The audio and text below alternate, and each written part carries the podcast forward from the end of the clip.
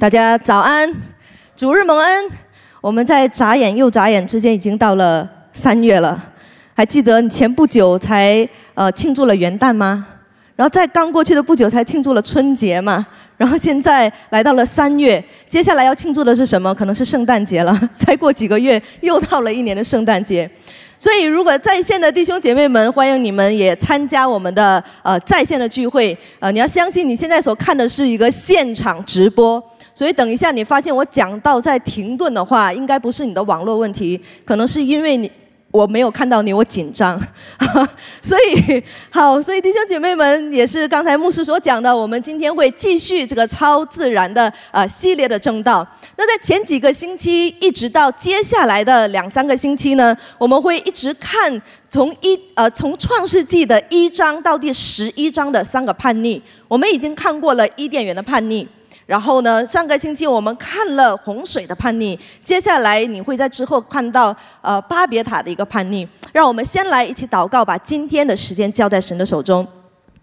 亲爱的天父，我们在你的面前，我们要感谢你，感谢你要继续的借着这个逐日向我们来说话。主啊，求你。呃的圣灵与我们同在，赐我们智慧，赐我们一颗主要受教的心，让我们一起来查考，一起来明白你的心意，让我们能够透过你的话语，活出越来越像主耶稣基督的生命。保守我们以下的时间，我们这样的祷告，奉主耶稣基督得胜的名，Amen。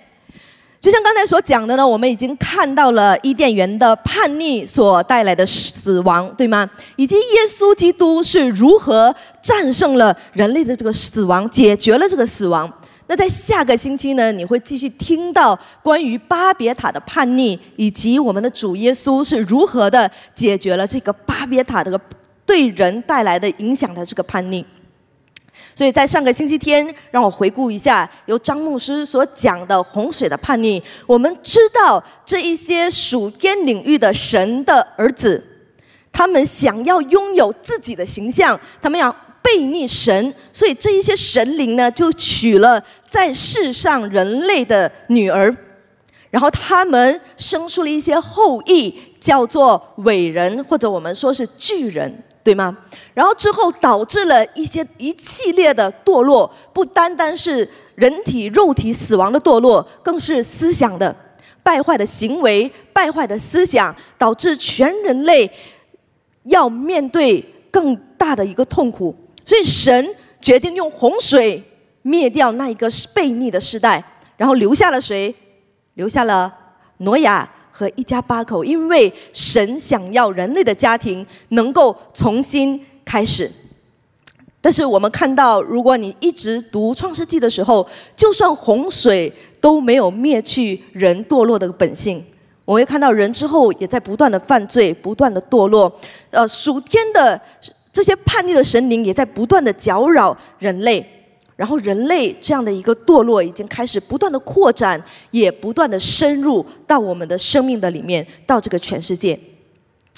但是一个事实就是，我们看到每一次的叛逆，每一次的堕落，包括今天的所有的犯罪、所有的罪恶，在主耶稣，我们主耶稣弥赛亚这一位神独一的。爱子的里面是可以解决这一切苦难的，是可以解决这一切的罪恶的，是可以解决这一切的堕落的，Amen。所以今天呢，我们要再一次来思考，并且确认的一件事，那就是主耶稣是人类苦难的答案。如果你是一直追着新闻的一个人哈，就是你一直呃有看新加坡的新闻、国外的新闻也好，呃，不知道你有没有发现，直到今天。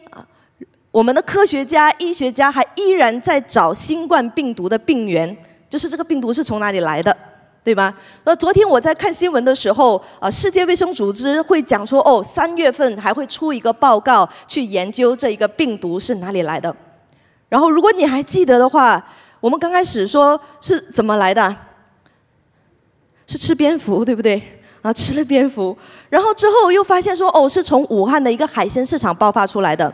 然后又有研究讲说，哦，在一切之前，已经在不同的国家开始传播了不一样的病毒。然后我们会看到这样的一个病毒呢，越传越广，然后它又在变异的当中，然后影响的程度也越来越深。但是我们也看到，除了我们要知道病源到底在哪里，更重要的一件事情就是我们要知道如何去解决。我们之后就看到许多国家开始研发疫苗，呃，在许多国家也开始接种这个疫苗。我相信在我们当中有很多人已经接种了，对吗？然后或者是你已经收到了那个通知，你要去打这个疫苗。然后我听一些的弟兄姐妹讲，我朋友讲说，哦，这个疫苗要打两针，然后这两针呢，可能有的人会有一些副作用，然后它也不是永久性的，但是我们确实知道，这个疫苗在一定程度上可以保护我们不受这个病毒的一个感染。所以就像苦难一样，许多人也在问，苦难从哪里来的？为什么有苦难？为什么人会堕落？为什么人会死亡？为什么人会受这一些的影响？苦难的根源到底来自哪里？那今天我们已经从圣经的当中知道人类的苦苦难的来源。那更重要的是，我们需要知道找到那一个解决的方案。所以在圣经的当中，今天我们要一起探讨的呃主题的当中，我们可以知道。神给了我们一个明确又唯一的答案，它不会像疫苗一样会失效，也不会像疫苗一样会有副作用，它是一个永久的答案，它永远也不会失失效。那就是主耶稣基督的复活，解决了人类一切苦难的答案。所以我要从今天的信息中跟大家分享的，那就是主耶稣基督的复活，解决了人类堕落的。深度还有规模。那今天我们要一起看的经文是在马太福音十七章的一到九节。我们要知道，我们的主耶稣降世、死亡、复活，他不单单是要解决人类肉体上的死亡的这个问题，也不单单是要让我们透过相信主耶稣的死亡、埋葬、复活，然后恢复跟神的关系。神。也要透过主耶稣基督这一位弥赛亚，为人类提供一个解决人类堕落的方案。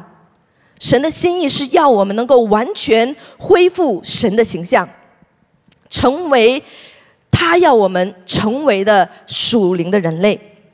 所以，从第一次的叛逆的当中，就是伊甸的叛逆，到第二次的洪水的叛逆，我们看到，只要人一直靠自己。只要人没有回转向神，只要恶者的权势一直在统管人类、统管这个世界，我们就会一直叛逆下去，我们就会一直远离神，我们的思想就会越想越不像神。所以，围着唯有借着耶稣，我们才可以恢复我们真正的神的形象。Amen。所以，让我们一起来看主耶稣是如何解决的呢？首先，我们要知道，我们的主是一位统管万有的主，是一位有权柄的主。所以，第一点，我们看到在呃马太福音，我们看到主耶稣在黑门山向撒旦下了一纸战书。你有没有想过，耶稣会挑起争端、挑起战争、发起战争？啊，我们都说我们的主是一位和平、温柔、良善、公义的主。然后我们可以看到，在这里，主耶稣挑起、发起了战争，下达了一个战书。我们一起来看啊，《马太福音》十七章一到三节。过了六天，耶稣带着彼得、雅各和雅各的兄弟约翰，暗暗的上了高山，就在他们面前变了形象，脸面明亮如日头，衣裳洁白如光。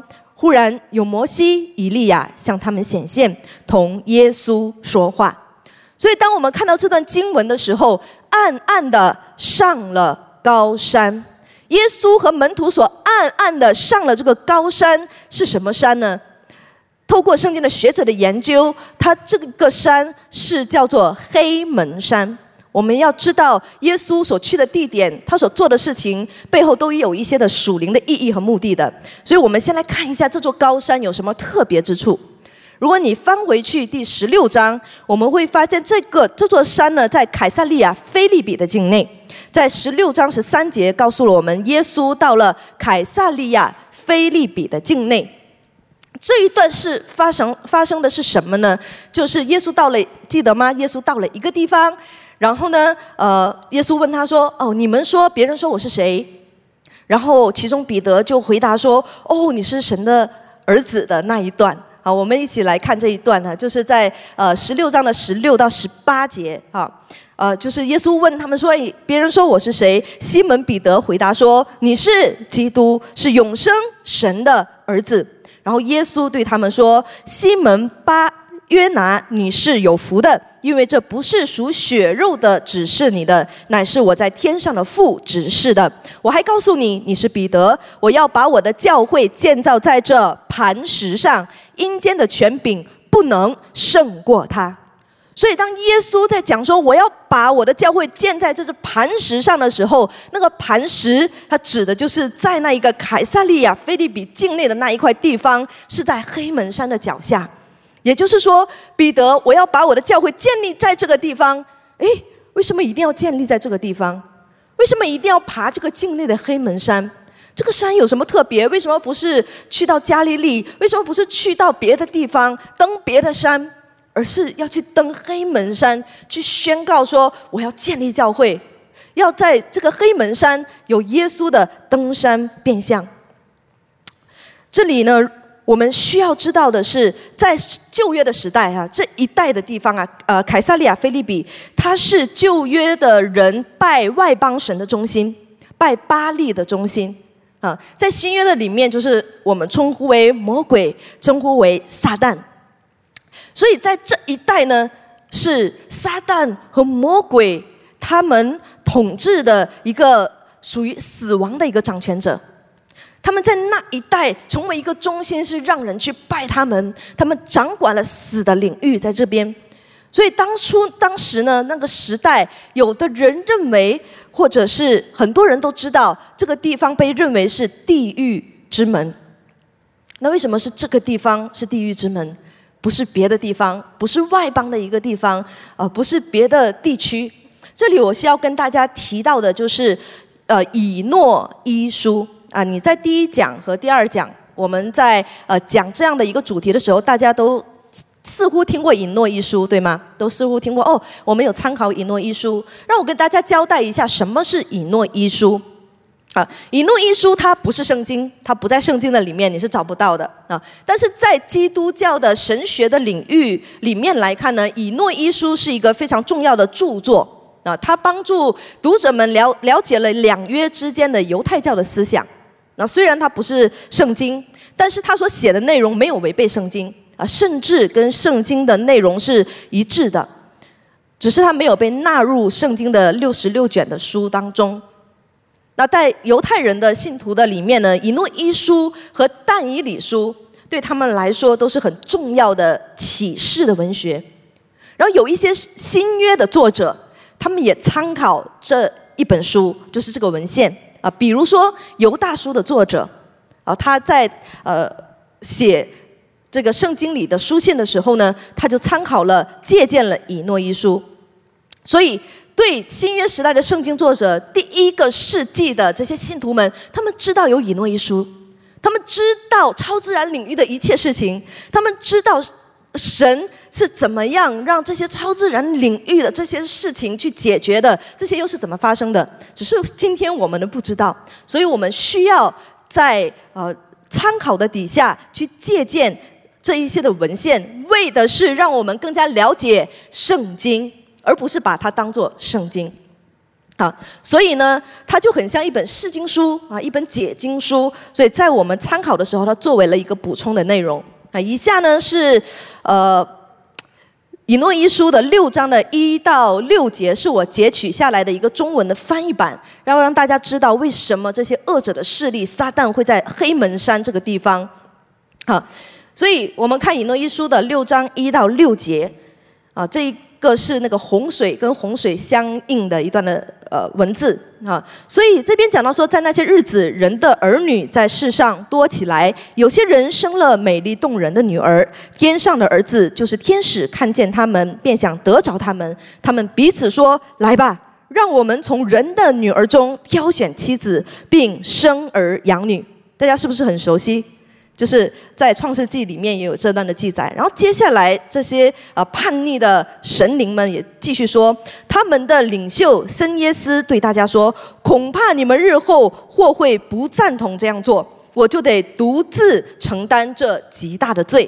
然后第四节到第六节说，但他们一致回答他说：“让我们一同起誓，并以咒语约束大家，不会放弃这个提议。我们言出必行。”于是他们一同起誓，并以咒语彼此约束。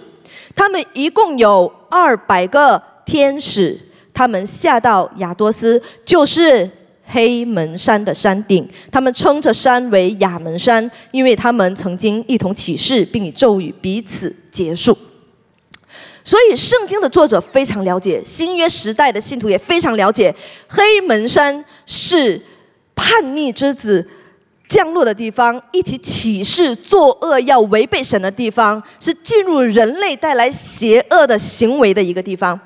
所以今天对我们来讲，这就是一个呃魔鬼的地盘。所以想想一下，就觉得有一点恐怖，对吗？然后耶稣呢，直接来到了属于魔鬼掌权的一个大本营，向他们宣战。我们的主耶稣透过山顶上的登山变相，显出他荣耀的本质。他是在向撒旦下一个战书，然后向这些撒旦和他的势力宣告说：“你们都必要灭亡，因为我们的主耶稣会透过他的死、他的复活，拯救一切的人脱离死和堕落的一个捆绑。”主耶稣在那一边似乎是在跟亚旦呃撒旦讲说：“哎，我来了，你死定了。”你就等着吧。所以感谢主的是，因为耶稣战胜了死亡，所以压撒旦死定了，所以我们才得以活命。Amen。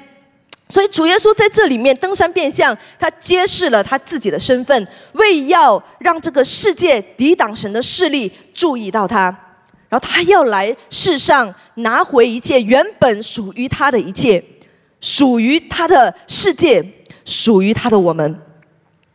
所以，我们今天才说，我们是属于神的。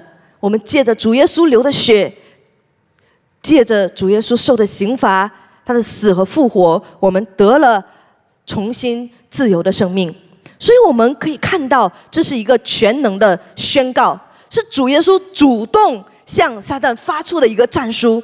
我们看到我们的主必定得胜，我们也看到我们的主已经战胜了死亡。就是战胜了掌死权的恶者的权柄，所以之后第二点，我们也看到主耶稣在这一段的经文的里面，向他的门徒宣告他在世上的真正的使命。所以门徒们看到，呃，主耶稣在黑门山，就是这个山顶变相之后，有荣耀的呃一个身体，荣耀的呃容光满面的那一个非常光亮的一个呃面容。然后心直口快的彼得啊，大家知道彼得都是一直心直口快的嘛，对不对？当他一看到，他就讲出了接下来的这句话，就是在十七章的第四节。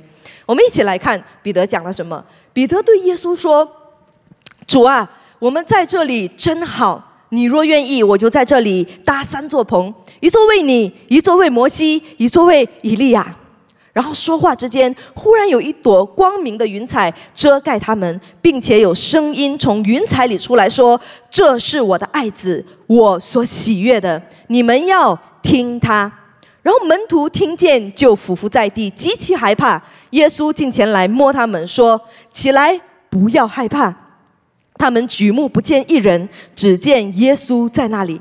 那下山的时候，耶稣吩咐他们说：“人子还没有从死里复活，你们不要将所看见的告诉人。”我们看到这一幕的时候，是在主耶稣在黑门山的山顶，让他的门徒们亲眼见证了他的荣耀，他真实的一个身份。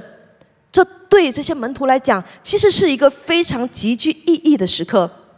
主耶稣在这里宣告了，他不单单是属地的一个先知，一个领属灵领袖，而是他属天真正的身份。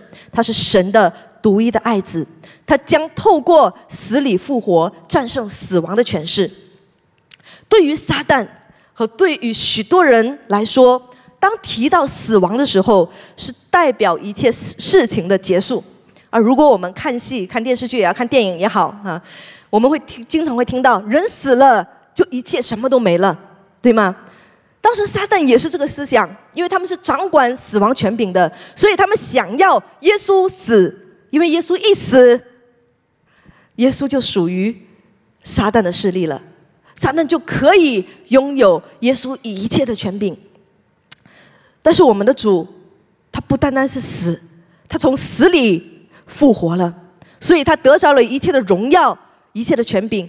这也是他要在世上达成的一个目的，也是只有他才可以在世上完成的一个使命。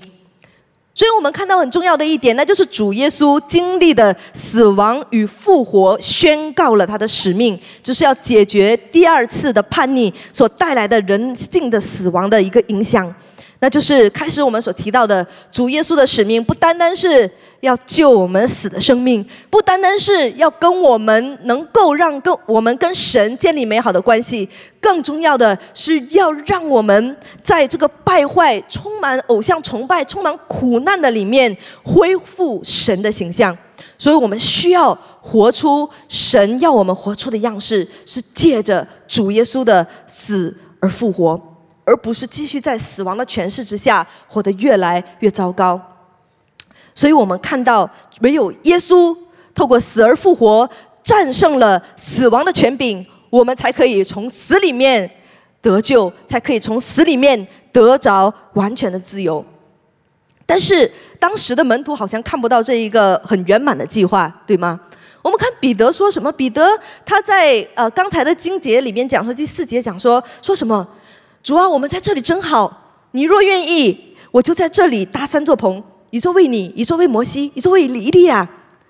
啊，他还很勤劳。他说：“我不单单搭给你，我也搭给摩西和以利亚。”我们就这样活在这样荣耀的同在里面，不用经历死亡啊，那是多么美的一件事情！就像我们今天，如果啊，耶稣向我们显现，我们每一个人啊，看到神的荣耀，哇，主这里真好，不要让我经历死亡了，就在这样，就这样吧。一直经历你的同在，对彼得来讲说：“哦，不要经历这一些是太美好了，就永远就在这样的美好的同在当中。”但是我们主耶稣他必须经历死亡、苦难和流血，才能够有复活，才能够战胜死亡，才能够让人脱离死亡，得到新生命的一个保障。所以接下来，神在这这一段的第五节，就突然间发声音回答说：“这是我的爱子，我所喜悦的，你们要听他。”这似乎是在指着主耶稣，我的爱子。神说他一定要死，你们才可以得救。你们一定要听他，他所讲的，我们就要去接受，需要去服从。所以我们知道，虽然。撒旦知道耶稣是谁，但是他们绝对不知道主耶稣，绝对不知道神这个完整的计划。对于他们来说，只要一死，他们就觉得他们就得胜了。但是主耶稣来到世上，真正的目的是死而复活之后才完全显现出来的。所以对于主耶稣来说，他其实生下来在这个世上，就是为了去受苦。为了去受死，为了去甘愿的牺牲，他主动的上十字架，主动的舍弃他的生命。所以很重要的一点是，我们的主耶稣是主动为我们的罪舍弃他们的生命，而不是陷入了魔鬼的圈套，而不是任由魔鬼摆布，而不是落入了魔鬼的网络。不是的，我们的主耶稣为了要解决人类堕落苦难，所以他。完全愿意、甘心、主动的向撒旦下战书，然后他去主动的经历死亡与复活。所以主耶稣的死是启动天国降临的一个武器。然后我们会看到，在第三点，主耶稣的死而复活，他彻底解决了人类的苦难还有邪恶。我们都知道，我们爱我们的天父，从来没有想让我们完全的灭绝，对吗？他没有想让我们人类就这样死掉算了，就永远失败，永远在叛逆的里面算了。我就一次过解决你们没有。神很爱他所创造的我们，他很爱这个人类的家庭，所以主耶稣在登山变相中启示他的荣耀，并且他这一个使命是不单单让我们去信靠他得救得永生。主耶稣更要让我们活着的时候，能够让我们有一个完全翻转的生命，让我们的心怀意念，让我们的思想、行为，我们整个的生命能够越来越像主耶稣基督，去脱离罪的权势，脱离罪的权柄。所以，主耶稣在复活之后，他赐下了一个极其大能的恩赐，那就是主圣灵的降临。我们知道，主圣灵降临了，在耶稣基督复活之后，主耶稣基督他使主主的圣灵降临在世间，让我们可以随时依靠主。随时与主同在，随时有圣灵时刻引导我们回到主耶稣的里面。就算主耶稣现在不在世上，我们依然可以学得更像耶稣。Amen。这个是主耶稣一个完整的计划，是撒旦绝对想不到的，是撒旦绝对不知道的一个计划。人类怎么可能胜过恶者的权柄？我们是可以的，是因为主耶稣基督今天赐下了他宝贵的大能。赐下了圣灵在我们每一个人的里面，让我们可以活着信靠他。让我们一起来看两节经文，两处的经文，在哥林多后书三章十七到十八节，我们都非常的熟悉。这里讲到说，主就是那灵，主的灵在哪里，那里就得以自由。我们众人既然敞着脸得以看见主的荣光，好像从镜子里反照，就变成主的形状，荣上加荣，如同主的灵变成的。在彼得后书也提醒我们说，愿恩惠。平安，因你们认识神和我们主耶稣，多多的加给你们。神的神能已将一切关乎生命和金钱的事赐给我们，皆因我们认识那用自己荣耀和美德招我们的主。因此，他已将又宝贵又极大的应许赐给我们，叫我们既脱离世上的情欲来的败坏，就得与神的性情有份。这里就是告诉我们，当我们借着圣灵而活的时候，我们可以活出神的形象，我们就不再专注于自己的自己的自私的自我，而是我们专注于越来越像耶稣的生命。所以，我们现在凡信主耶稣的人都可以得着这样被他救赎回来的生命，并且一直活出他的样式，与神的性情有份。我们要知道，我们靠着主的圣灵。才能脱离一切堕落的思想和生命。我们靠着主的力量，我们可以不再惧怕死亡，我们可以不再惧怕恶者的权势，因为我们已经脱离了这个捆绑，我们已经得着自由了。Amen。所以加拉太书的五章十六到十七节这样提醒我们说。你们当顺着圣灵而行，就不放纵肉体的情欲了。因为情欲和圣灵相争，圣灵和情欲相争，这两个是彼此相敌，使你们不能做所愿意做的。所以弟兄姐妹们，我们现在活在世上是非常有一个非常重大的意义的。我们是要按着主耶稣的形象而活的。如果我们顺服圣灵，我们就会知道。如何抵挡一切不讨神喜悦的思想和行为，我们就知道如何的让圣灵引导我们，使恶者无法再次掌控我们。其实圣灵降临在我们生命里面，其实这一件事情呢，是在旧约当中神跟我们所要立的约，是一个生命的新约的一个实现。让我们回顾这样的一个新约，神是当初是怎样预言、怎样应许我们的呢？在耶利米书三十一章三十三到三十四节，我们的耶和华神这样说：那些日子以后，我与以色列家所立的约乃是这样：我要将我的律法放在他们里面，写在他们心上。我要做他们的神，他们要做我的子民。三十四节，他们个人不再教导自己的邻舍和自己的兄弟说：“你该认识耶和华，因为他们从小的到至大的都必认识我。我要赦免他们的罪孽，不再纪念他们的罪恶。”这是耶和华说的。